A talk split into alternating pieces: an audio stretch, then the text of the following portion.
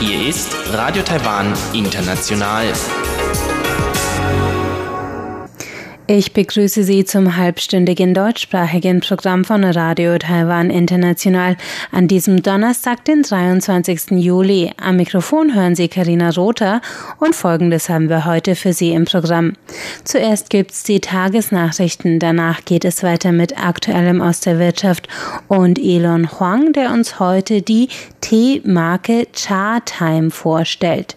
Weiter geht's danach mit Rund um die Insel und Ebenfalls Elon Huang, der hat mit Frank Gore, dem Präsidenten der Chinese Taipei Vereinigung der Ultra Runners, über Ultramarathons in Taiwan gesprochen.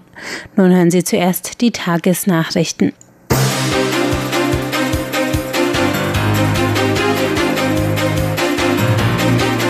Sie hören die Tagesnachrichten von Radio Taiwan International. Die Schlagzeilen Verschlechterung der US-China-Beziehung, Präsidentin Einfluss auf die ganze Region, Visaverlängerung für Hongkong-Vertreter nur auf Basis von Gegenseitigkeit und Japan Verhandlungen über Lockerungen der Einreisebestimmungen mit Taiwan. Die Meldungen im Einzelnen. Die angeordnete Schließung des chinesischen Generalkonsulats in Houston, Texas, stellt eine weitere Verschärfung der angespannten Beziehungen zwischen China und den USA dar. Präsidentin Tsai Ing-wen kommentierte heute, die weitere Entwicklung der Beziehungen habe Einfluss auf die ganze Region.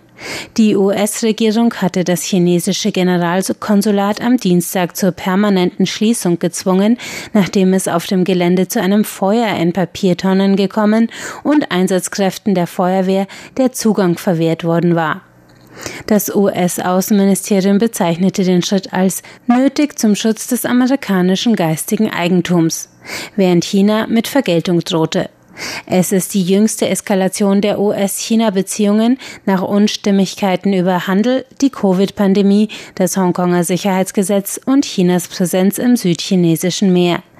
Der ehemalige US-Botschafter in China, Winston Lord, kommentierte, die wachsenden Spannungen könnten im südchinesischen Meer oder in der Taiwanstraße zu militärischen Zusammenstößen führen. Präsidentin Tsai Ing-wen sagte heute, wir werden die Entwicklungen weiterhin aufmerksam verfolgen und bei Bedarf entsprechende Maßnahmen ergreifen. Die Festlandkommission hat heute auf das Prinzip der Gegenseitigkeit in Bezug auf die Vergabe von Aufenthaltsgenehmigungen für diplomatische Angestellte aus Hongkong verwiesen. Hongkonger Medien berichteten, dass Taiwan die Aufenthaltsgenehmigung eines Mitarbeiters der Hongkong-Vertretung in Taipei nicht verlängert habe. Chiu Zhuizheng, der Sprecher der Festlandkommission, dementierte die Meldung nicht. Dem Fall war die Meldung vorausgegangen, dass ein Mitarbeiter der Taipei-Vertretung in Hongkong mangels Visaverlängerung gezwungen war, nach Taiwan zurückzukehren. Chiu sagte, wir fordern Hongkong dringend auf, das Visaproblem unseres Entsandten beizulegen. Dann werden wir auf Basis des Prinzips der Gegenseitigkeit dasselbe tun. Gleichzeitig betonte Chiu, Taiwan werde seine Vertretung in Hongkong so lange offen halten wie irgend möglich. Die japanische Regierung hat angekündigt, mit Taiwan Verhandlungen über eine Lockerung der Einreisebestimmungen zwischen beiden Ländern aufnehmen zu wollen. Künftig könnten vor allem taiwanische Geschäftsleute wieder nach Japan einreisen. Außenamtssprecherin Joanne O begrüßte heute die Entscheidung und betonte die enge Kooperationsbeziehung zwischen beiden Ländern während und vor der Covid-Pandemie. O sagte, in einer Post-Pandemie-Welt können die beiden Länder vereint eine neue Wirtschafts- und Handelsordnung vorantreiben. Es ist wichtig, dass wir uns weiter für wirtschaftlichen Wohlstand und Stabilität in der Asien-Pazifik-Region einsetzen. Laut der Außenamtssprecherin sind Japan und Taiwan der dritt- und viertgrößte Handelspartner des anderen respektive. Das Programm zur visafreien Einreise für Reisende aus Thailand, Russland, den Philippinen und Brunei soll zum 1. August um ein Jahr verlängert werden.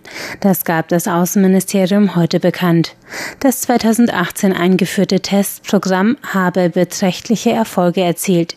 Die Zahl der Reisenden aus den Philippinen sei um 100,37 Prozent angestiegen, die der russischen Reisenden sogar um 407 Prozent. Russen können ohne Visum für 21 Tage nach Taiwan einreisen, Bürger der anderen drei Staaten für einen 14-tägigen Aufenthalt. Die im Zuge der neuen Südwärtspolitik erlassene Visaregelung soll vor allem den Austausch mit Bürgern aus süd- und südostasiatischen Ländern fördern. Die Entscheidung, wann wieder ein regulärer Reiseverkehr nach Taiwan aufgenommen werden kann, obliege jedoch dem Epidemie-Kommandozentrum, so das Ministerium. Die monatliche Quote für die Genehmigung von Einwanderungsanträgen von Auslandstaiwanern ohne Haushaltsregistrierung soll bald abgeschafft werden. Das hat das Innenministerium heute angekündigt. Die Haushaltsregistrierung HUKO basiert auf dem permanenten Wohnsitz einer Person und ist die Basis von Bürgerrechten wie Wahlteilnahme in Taiwan. Im Ausland geborene Nachfahren taiwanischer Bürger haben zwar Anrecht auf die taiwanische Staatsbürgerschaft, nicht aber auf eine Haushaltsregistrierung. Um permanent nach Taiwan übersiedeln zu können, müssen sie daher ein Immigrationsverfahren durchlaufen. Bisher war die Einwanderungsquote für diese Personengruppe auf 25 Personen pro Monat begrenzt. Als Grund für die geplante Änderung nannte Huang Ling-yu, eine Vertreterin des Einwanderungsamts, Taiwans geringe Geburtenrate und Bedarf an Arbeitskräften. Die Einwanderer dieser Gruppe seien zu 90 Prozent unter 50 Jahre alt, bei 60 Prozent handle es sich um nicht volljährige Kinder. Betroffen sind vor allem Auslandstaiwaner, deren taiwanische Vorfahren in Gebieten Südostasiens zurückgeblieben waren, in denen sie im Zweiten Weltkrieg für Taiwans damaligen Kolonialherrn Japan gekämpft hatten. Das Einwanderungsamt werde den Plan formalisieren und dem Innenministerium zur Prüfung vorlegen, bevor die neue Regelung in Kraft treten kann, hieß es heute. Die seltene und bedrohte Korallenart Scleractinia hat ihre stabilste bekannte Population weltweit im Datan-Algenriff vor der Nordwestküste Taiwans. Das haben Forscher des Zentrums zur Biodiversitätsforschung der Academia Sinica in einer Studie nachgewiesen, die kürzlich in der wissenschaftlichen Zeitschrift Scientific Reports veröffentlicht wurde. Umweltgruppen haben deshalb heute eine Pressekonferenz einberufen und erneut ein Ende des geplanten Baus einer Erdgaszapfstation in dem Riff gefordert. Sie betonten, dass im Datan-Algenriff inzwischen bereits 19 neue riffbildende Algensorten entdeckt wurden und das Riff einen vielfältigen, intakten Lebensraum in Taiwans Küstenlandschaft darstelle. Auch der Leiter des Forschungsteams, Alan Chen, sagte, die Bewahrung des Datan-Riffs als wertvolle Küstenbiosphäre sei von großer Bedeutung. Kommen wir nun zur Börse. Der TAIEX hat heute mit 60,23 Punkten im Minus geschlossen. Das sind 0,48 Prozent Verlust bei einem Endstand von 12.413,4 Punkten. Das Handelsvolumen betrug heute 225 Milliarden Taiwan-Dollar. Umgerechnet sind es 7,67 Milliarden US-Dollar. Nun folgt das Wetter.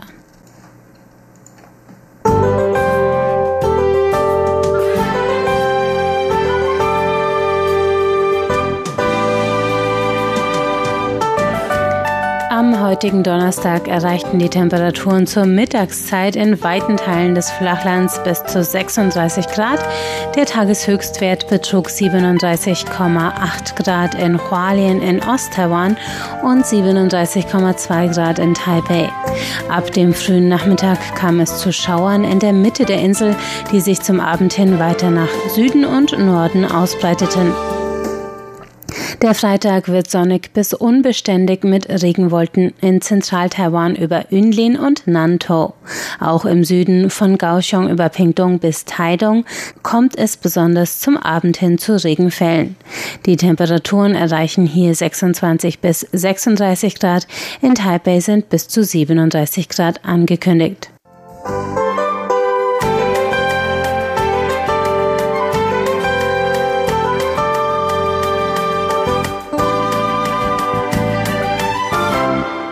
In aktuellem aus der Wirtschaft stellt uns heute Elon Huang weiterhin einen taiwanischen Bubble Tea vor.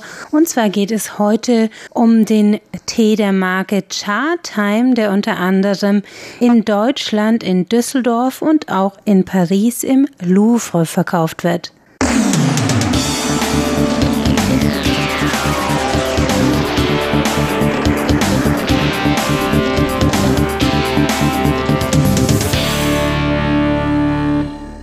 Herzlich willkommen oder Salü im Louvre.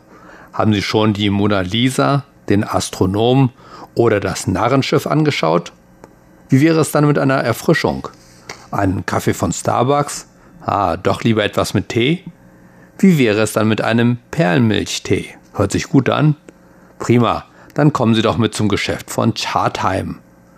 Was ist Chartheim, fragen Sie? Dann sind Sie heute genau richtig hier und damit begrüße ich Sie zur heutigen Ausgabe von Aktuelles aus der Wirtschaft. Am Mikrofon begrüßt Sie Ilon Huang. In der vergangenen Woche hatte ich von den Aussichten des internationalen Marktes für Perlmilchtee berichtet, der laut des Marktforschungsunternehmens Allied Market Research bis zum Jahr 2027 auf 4,3 Milliarden US-Dollar wachsen soll. Und natürlich sind taiwanische Firmen an diesem Wachstum beteiligt, kommt der Perlmilchtee doch aus Taiwan wie ich in der letzten Woche dargestellt hatte. Und die Marke Chartime ist stellvertretend für die Möglichkeiten, die sich für taiwanische Unternehmen aus dem derzeitigen Perlmilchtee-Boom ergeben. Ziemlich spät erst in den Perlmilchtee-Markt eingetreten, hat Chartime sich stark entwickelt und ist inzwischen einer der stärksten Teeläden, Franchises der Welt.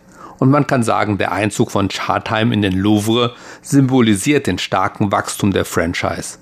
Genauer gesagt ist Chartheim eine von acht Marken der Muttergesellschaft La Cafa International, die bis 2018 zehn Jahre lang ein jährliches Umsatzwachstum von 30 Prozent verzeichnen konnte.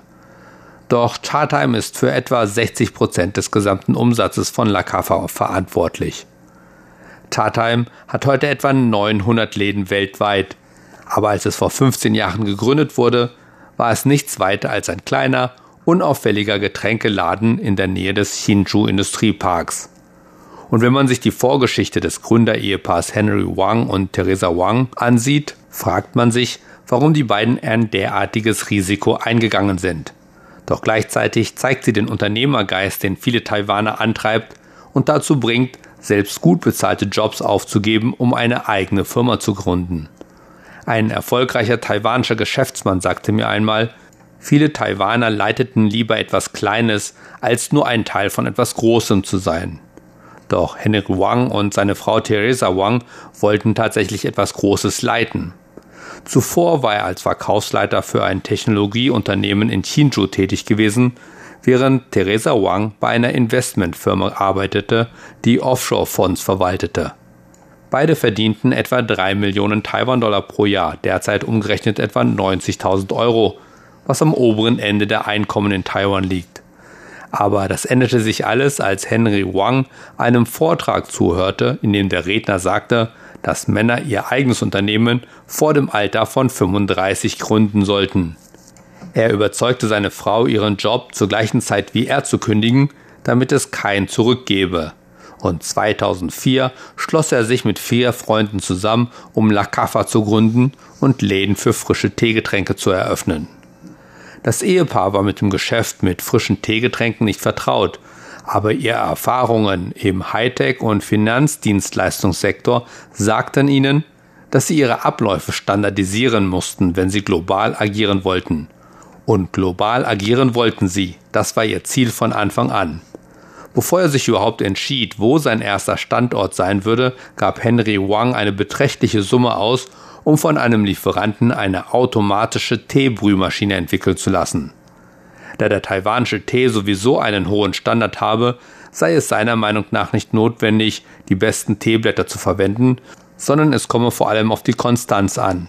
Damals wurde er verspottet, weil er nicht wusste, wie man Tee brüht, aber wie sich herausstellen sollte, legte seine Strategie eine stabile Grundlage für die internationale Expansion des Unternehmens. Wang war in Eile, weil seine Konkurrenten bereits seit 10 bis 15 Jahren im Geschäft mit frischen Teegetränken tätig waren, und er musste schnell einen überzeugenden Eindruck machen. Doch Wangs unternehmerischer Weg begann mit einer Reihe von Fehlschlägen, die auch aus seinem fehlenden Wissen über das Tee- bzw. Lebensmittelgeschäft im Allgemeinen resultierte. Im Jahr nach der Gründung seines Unternehmens erhielt Wang seine erste Lizenzgebühr im Ausland und schickte voller Begeisterung einen vollen Container mit Ausrüstung und Rohstoffen nach Südkalifornien. Erst als der Container den US-Zoll erreichte, erkannte Wang, dass die Waren eine Zertifizierung der US Food and Drug Administration benötigten. Als der Zertifizierungsprozess schließlich abgeschlossen war, waren die Rohstoffe verdorben und kosteten Wang 5 Millionen Taiwan-Dollar, umgerechnet etwa 150.000 Euro. Trotzdem gab er nicht auf und 2008 nutzte er dann 75 Millionen Taiwan-Dollar, die er von Kapitalbeteiligungsgesellschaften erhalten hatte, um auf einen Schlag mehr als 30 direkt von La Cafa betriebene Geschäfte in Shanghai zu eröffnen. Doch nicht lange nach dem Einstieg in Shanghai wurde Theresa Wang klar, dass das Unternehmen bares Geld verlor und sie beschlossen schnell, sich aus diesem Markt zurückzuziehen, nachdem sie mehr als 100 Millionen Taiwan-Dollar verloren hatten. Das war der finanzielle Tiefpunkt für La Cafa. Die Situation im Inland war nicht viel besser. Das Ehepaar hatte seinen Erfolg und Wohlstand der Vergangenheit hinter sich gelassen, um sich auf frische Teegetränke zu konzentrieren. Aber egal wie hart sie arbeiteten, Sie konnten ihre damaligen Hauptkonkurrenten 50 Lan oder Qingxin Fuquan nicht überwinden. Doch trotz dieser vielen schmerzhaften teuren Lektionen dachte Henry Wang nicht daran aufzugeben. Stattdessen entschied er sich, dem hart umkämpften einheimischen Markt für Teegetränke auszuweichen und sich global zu positionieren. Inzwischen hat er verstanden, dass Lakafa Partner finden musste, die mit ihrem lokalen Markt vertraut waren um Geschäfte im Ausland zu eröffnen, statt dies allein zu tun. Dazu passte Lacaffe auch die Art und Weise der Zusammenarbeit mit lokalen Agenten an, deren die Perlmilchtiketten wie Easy Way wie eine Blase zerplatzten, weil sie aus seiner Sicht die lokalen Agenten nicht genug unterstützten. Er war entschlossen, dass seine Firma nicht den gleichen Fehler machen würde. Um das Unternehmen fitter für das Lizenz- und Franchising-Modell zu machen, warb man außerdem Talente von Ketten wie McDonald's und Burger King ab um von den Erfahrungen anderer Marken zu lernen, bevor man sie in das eigene Modell von La Caffa umwandeln konnte. La Caffa ist eine Mischung aus Ost und West, sagte Theresa Wang und erklärte ihre Aussage damit, dass Perlmilchtee ein östliches Getränk sei, während sich die Geschäftstätigkeit des Unternehmens auf ein hochprofessionelles Franchise-System im amerikanischen Stil stützt. Vor etwa sechs oder sieben Jahren, als La Caffa etwas mehr als 300 Geschäfte hatte, ließ sich Henry Wang von Konferenzen inspirieren, die Starbucks und McDonald's für ihre globalen Partner veranstalteten und sah darin die perfekte Gelegenheit, die Marke zu propagieren und ihre Stärke zu festigen. Ohne das werden die lokalen Agenten nicht glauben, dass man sich wirklich für die Entwicklung der Marke engagiere und sie werde einem nicht folgen. Zwei Jahre später baute Wang am Hauptsitz von La Cafa in Zhubei in der Nähe von Hsinchu in Nord-Taiwan die Abteilung für internationale Geschäftsentwicklung und internationale Unternehmensführung auf. Sie rufen jede Woche die Agenten in Übersee an und führen vierteljährlich Besuche vor Ort durch, um sich einen Überblick über die Situation auf den einzelnen Märkten zu verschaffen und um die Agenten gegebenenfalls zu unterstützen. Vor der Eröffnung des ersten Geschäfts in Kolumbien zum Beispiel geriet der kolumbianische Agent in Panik, weil die Tapioca-Perlen die in vielen Getränken verwendet werden, wegen der fast 3000 Meter Höhe des Standortes nicht durchkochen würden. Die taiwanische Zentrale arbeitete sofort mit dem Lieferanten zusammen, um Tapioca-Perlen mit niedrigen Kochtemperaturen zu entwickeln. Henry Wang ist stolz auf diese beiden internationalen Abteilungen und erklärt, dass La Cafa mit diesen beiden Abteilungen den Rest der Branche um mindestens sechs Jahre im internationalen Franchising anführe Und der Erfolg scheint ihm bisher recht zu geben. Inzwischen gibt es Chartime-Läden von La Caffa in etwa 40 Ländern, einen zum Beispiel auch in Düsseldorf. Vielleicht nützen Sie die heißen Monate mal, um einen gut gekühlten Perlmilchtee zu probieren. Und wenn Sie die Meldungen erschreckt haben, dass Perlmilchtee aufgrund des Kaloriengehalts ungesund sei, nun ja, Sie brauchen ja nicht jeden Tag zu trinken. Und Sie können beim Kauf auch sagen, dass Sie nur die Hälfte Zucker möchten. Und damit verabschiede ich mich. Am Mikrofon bei Ilon Huang. Vielen Dank fürs Zuhören.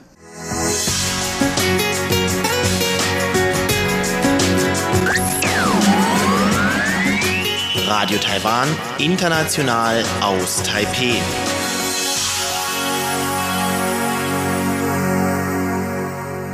Weiter geht's jetzt mit Rund um die Insel Elon Huang und dem heutigen Thema Ultramarathonrennen in Taiwan. Der Cross-Country-Ultramarathon in Chilan findet immer mehr Aufmerksamkeit unter internationalen Spitzenläufern. In diesem Jahr wird zudem auch Dr. Nadim Khan, der Vorsitzende der Internationalen Föderation der Ultraläufer, zur Veranstaltung anreisen.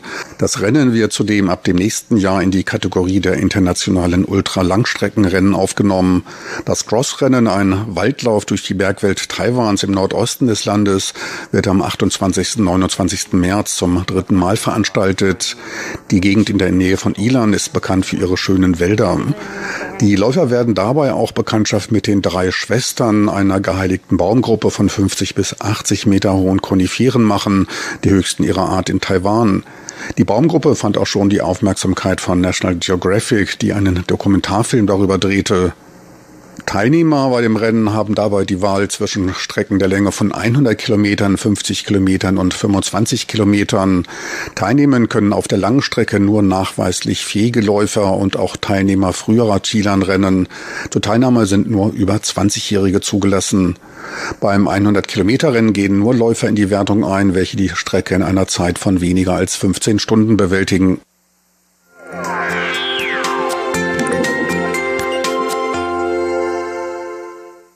Das war Frank Pewitz mit einem Videokurzbericht über eine malerische Ultramarathonstrecke in Chilan an der Nordostküste Taiwans, den wir Anfang dieses Jahres gezeigt hatten.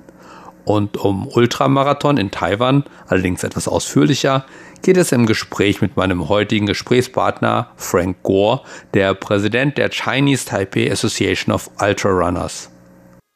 Und damit herzlich willkommen, liebe Hörerinnen und Hörer, zu der heutigen Ausgabe von Rund um die Insel. Am Mikrofon begrüßt Sie Ilon Huang.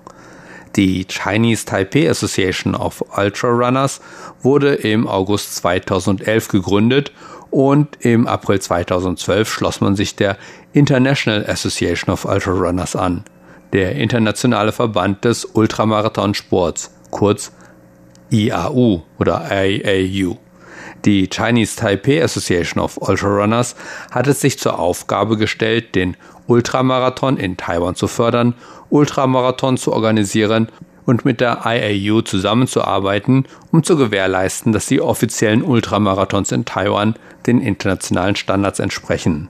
Doch auch wenn die Chinese Taipei Association of Ultrarunners erst 2011 offiziell gegründet wurde, hat sie eine lange Vorgeschichte, die von Anfang an mit Frank Gore verbunden ist, wie er erzählt.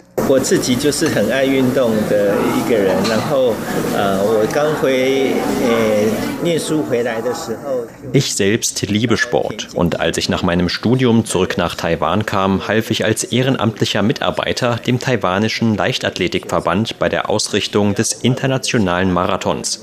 Das war etwa 1985. Und damals benötigte der Verband Personen, die eine Fremdsprache beherrschten, um die internationalen Teilnehmer des Marathons zu betreuen. Später gründeten wir mit einigen Freunden den taiwanischen Läuferverband, um Laufveranstaltungen zu organisieren und in Taiwan populärer zu machen.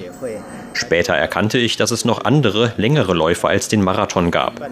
Alles, was länger als die Marathonstrecke von 42 Kilometern ist, wird als Ultramarathon bezeichnet. Es gibt weniger Menschen, die Ultramarathons laufen, aber desto mehr bin ich der Meinung, man muss ihn fördern. So begann ich 1998, mich für den Ultramarathon einzusetzen. Zunächst organisierte ich einen 100-Kilometer-Lauf und im Jahr 1999 riefen wir den 24-Stunden-Lauf an der Suzhou-Universität ins Leben. Diese beiden Läufe sind auch die beiden Arten des Ultramarathons. Bei der einen Art wird die Distanz festgelegt, zum Beispiel 50 Kilometer oder 100 Kilometer, und man schaut, wer diese Distanz am schnellsten zurücklegt. Bei der anderen Art wird die Zeit festgelegt. Sechs Stunden, zwölf Stunden oder 24 Stunden zum Beispiel. Und man schaut, wer in dieser Zeit am weitesten kommt. Und die beiden populärsten Veranstaltungen sind der 100 Kilometer und der 24-Stunden-Lauf. Nach unserer Gründung haben wir also den Ultramarathon in Taiwan vorangetrieben und mit dem IAU zusammengearbeitet, um sicherzustellen, dass alle Regeln den Standards entsprechen. Der erste 100-Kilometer-Lauf wurde, wie Herr Gohr erzählt, auf der Autobahn, die durch Taipeh verläuft, organisiert. Genauer gesagt auf dem erhöhten Teilstück, das auch am Grand Hotel und damit auch an unserem Sender vorbeiführt. Es wurde ein Stück abgesperrt und die Athleten liefen damals die Runden durch, bis die 100 Kilometer voll waren.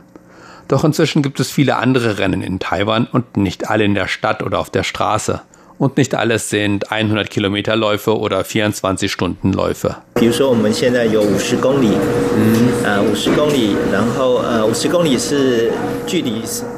Zum Beispiel 50 Kilometer. Ein 50-Kilometer-Lauf ist dem normalen Marathon von der Strecke her am nächsten. Es sind nur 8 Kilometer Unterschied. Daher ist der 50-Kilometer-Lauf für Athleten, die vom Marathon zum Ultramarathon kommen möchten, die geeignetste Distanz und wird daher auch international zurzeit immer öfter durchgeführt. Oder der 6-Stunden-Lauf. Das ist auch eine Strecke, die am Anfang am ehesten zu erreichen ist. Und solche Läufe veranstalten wir auch. Wir haben aber nicht nur Läufe, die in der Stadt stattfinden, sondern in der Natur. Ein Lauf führt zum Beispiel vom Nationalen Palastmuseum über den Yangmingshan auf die andere Seite nach Tinshan. Dieser Lauf führt aber immer noch über die normale Straße. Es gibt aber auch Läufe, die führen durch den Wald oder über Waldpfade. Im März findet zum Beispiel ein Lauf in Chilan in Ilan statt. Da gibt es Läufe über 25, 50 und 100 Kilometer. Und meistens geht es über Pfade oder Trails und nicht über eine asphaltierte Straße. Außerdem führt diese Strecke durch Regionen, die die Besonderheiten von Taiwans Flora und Fauna besonders gut zeigen. Daher haben wir diesen Lauf auch als taiwanischer Markenlauf festgelegt. Jeder taiwanische Sportverband kann eine ihrer Veranstaltungen als taiwanische Markenveranstaltung deklarieren. Durch solche Veranstaltungen sollen noch mehr internationale Teilnehmer nach Taiwan kommen und Taiwans Besonderheiten kennenlernen.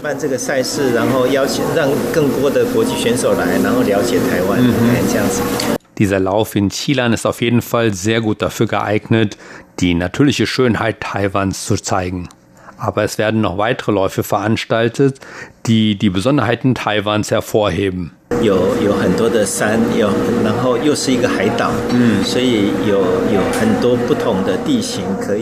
Taiwan ist eine Insel mit einer ausgeprägten Bergwelt. Daher können wir hier Rennen in den verschiedensten Umgebungen veranstalten. Wir haben auch schon mal gefragt, was wäre dein Traumlauf? Und eine Aussage war, wir sind eine Insel, also sollten wir einen Lauf um die Insel haben.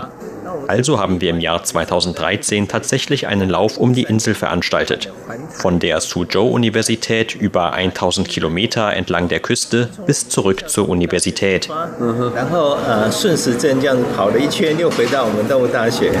Dieser Lauf dauerte 14 Tage. Jeden Tag mussten etwa 70 bis 80 Kilometer zurückgelegt werden. Übrigens kamen zu dem Lauf laut Herrn Gore auch viele französische Athleten, auch weil es in Frankreich ein oder zwei ähnliche Läufe gibt und Taiwan mit den französischen Veranstaltern im Austausch steht. Doch die Kombination Berg und Insel bietet noch andere Möglichkeiten, außer die Insel zu umrunden.